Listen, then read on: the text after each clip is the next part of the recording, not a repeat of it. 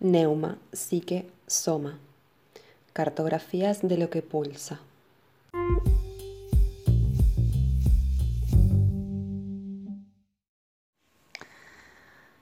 No les mencionaré más que un ejemplo a propósito de una historia muy reciente y que hizo mucho ruido. Se trataba de saber quién había matado a una joven cuyo cadáver habían encontrado en un campo. Había dos sospechosos, uno era un notable de la ciudad y el otro un adolescente de 18 o 20 años. He aquí cómo describe el perito psiquiatra el estado mental del notable en cuestión. Doy el resumen, no conseguí la pericia misma, tal como figura en el alegato de la Fiscalía ante la Cámara de Acusación. Los psiquiatras no descubrieron ningún trastorno de la memoria. El sujeto les confió los síntomas que tuvo en 1970. Se trataba de dificultades profesionales y financieras. Les informó que obtuvo el bachillerato a los 16 años y la licenciatura a los 20. Logró dos diplomas de estudios superiores e hizo 27 meses de servicio militar en África del Norte en calidad de subteniente. A continuación, retomó la empresa de su padre y trabajó mucho. Sus únicas distracciones eran el tenis, la casa y un velero. Ahora pasamos a la descripción hecha por otros dos peritos del joven que también estaba acusado en este asunto. Los psiquiatras señalan pocos matices de carácter, inmadurez psicológica, personalidad poco estructurada, como bien son siempre exactamente las mismas categorías. Juicio sin rigor, mala apreciación de lo real, profundo desequilibrio afectivo, perturbaciones emocionales muy serias. Por otra parte, además agregan esta descripción. Tras haber mencionado eh, el sujeto, el chico de 18 o 20 años, su pasión por la lectura de historietas y los libros de Satanic, los peritos tomaron en consideración la aparición de las pulsiones sexuales normales para un joven de esta estatura física y de esta edad. Se detuvieron en la hipótesis de que una vez puesto frente a la chica, las confesiones de la pasión que le revelaba la muchacha en cuestión haya podido sentir una repulsión brutal por estimarlas de carácter satánico. De allí la explicación de un gesto engendrado por esa repulsión profunda que habría experimentado entonces. Estos dos informes se remitieron a la Cámara de Acusación para saber cuál de los dos era culpable en el caso en cuestión. Y que no me digan ahora que quienes juzgan son los jueces y que los psiquiatras no hacen más que analizar la mentalidad, la personalidad psicótica o no de los sujetos de que se trata el psiquiatra se convierte efectivamente en un juez. Hace efectivamente un acta de instrucción, y no en el nivel de la responsabilidad jurídica de los individuos, sino de su culpabilidad real.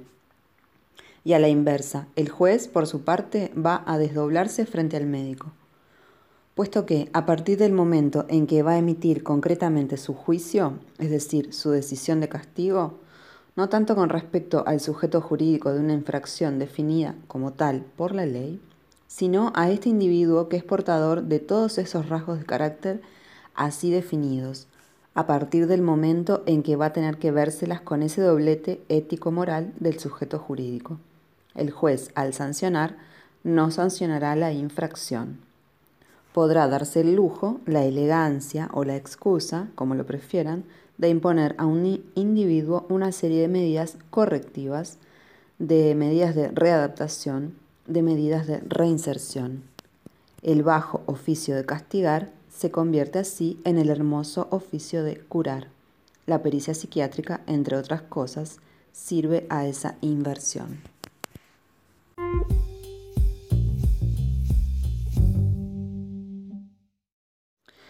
Antes de terminar, querría subrayar de todas formas dos cosas.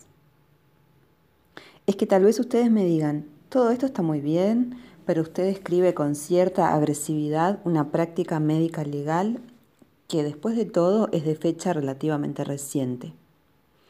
Es indudable que la psiquiatría está en sus balbuceos y que penosa, lentamente estamos saliendo de esas prácticas confusas de las que todavía pueden encontrarse algunas huellas en los textos grotescos que usted eligió maliciosamente.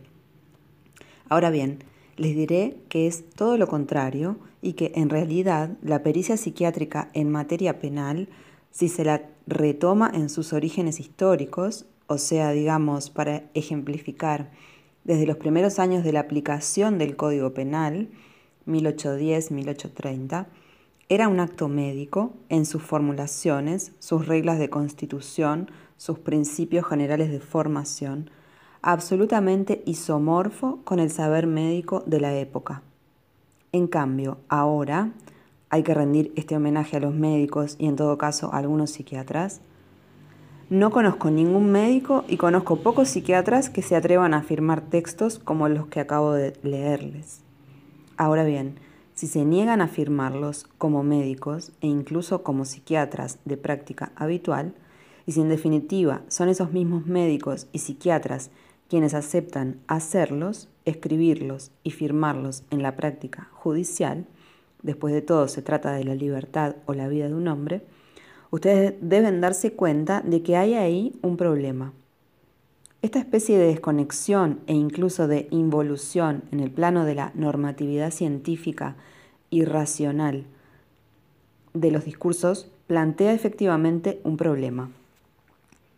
A partir de una situación que, a principios del siglo XIX, colocó las pericias médico-legales en el mismo plano que todo el saber médico de la época, hubo un movimiento de desconexión un movimiento por el cual la psiquiatría penal se liberó de esa normatividad y aceptó, acogió, se vio sometida a nuevas reglas de formación. El hecho de que haya habido una evolución en ese sentido no bastaría, sin duda, para decir que los psiquiatras o los peritos son pura y simplemente sus responsables. En realidad, la ley misma o sus decretos de aplicación muestran con claridad en qué sentido se va y por qué caminos se llegó para llegar allí. Porque en términos generales, las pericias médico-legales están regidas, en primer lugar, por la vieja fórmula del Código Penal, artículo 64 no hay ni crimen ni delito si el individuo se encuentra en estado de demencia en el momento de su acto.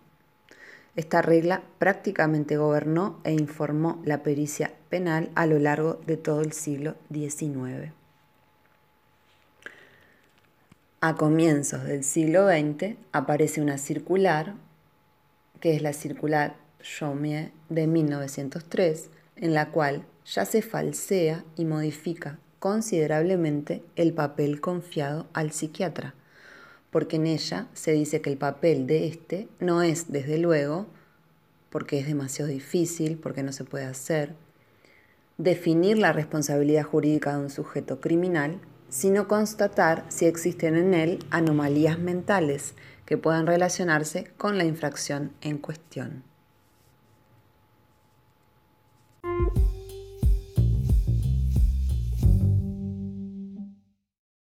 Como podrán advertir, entramos ya en un ámbito completamente distinto, que ya no es el del sujeto jurídico responsable de su acto y médicamente calificado como tal.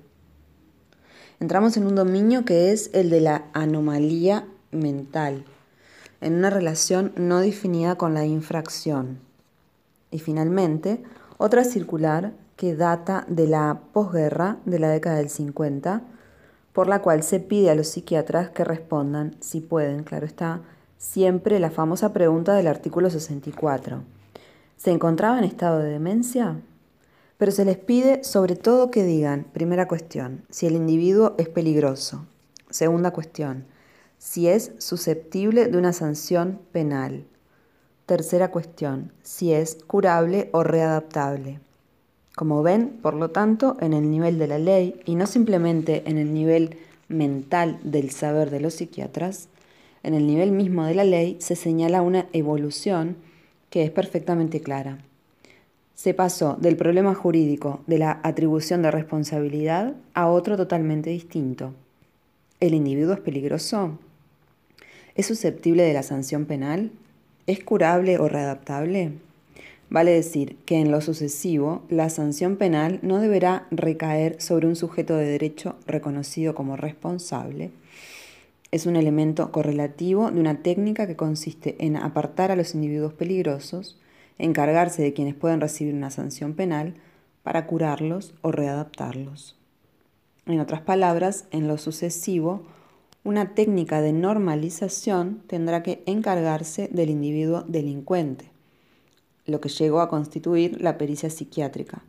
Entre muchos otros procedimientos, es esa transformación, esa sustitución del individuo jurídicamente responsable por el elemento correlativo de una técnica de normalización. Es esto, esta aparición, esta emergencia de las técnicas de normalización con los poderes ligados a ellas, lo que querría tratar de estudiar, postulando como principio, como hipótesis inicial, que esas técnicas de normalización y los poderes de normalización ligados a ellas no son meramente el efecto del encuentro, de la armonización, de la conexión entre sí del saber médico y el poder judicial, sino que, de hecho, a través de toda la sociedad moderna, cierto tipo de poder, ni médico ni judicial, sino otro, logró colonizar y reprimir el saber médico y el poder judicial un tipo de poder que finalmente desemboca en el escenario teatral del tribunal, apoyado desde luego en la institución judicial y la institución médica, pero que en sí mismo tiene su autonomía y sus reglas. Este surgimiento del poder de normalización, la manera en que se formó e instaló, sin buscar jamás apoyo en una sola institución, sino gracias al juego que consiguió establecer entre diferentes instituciones, extendió su soberanía en nuestra sociedad. Esto es lo que querría estudiar. Entonces empezaremos la vez que viene.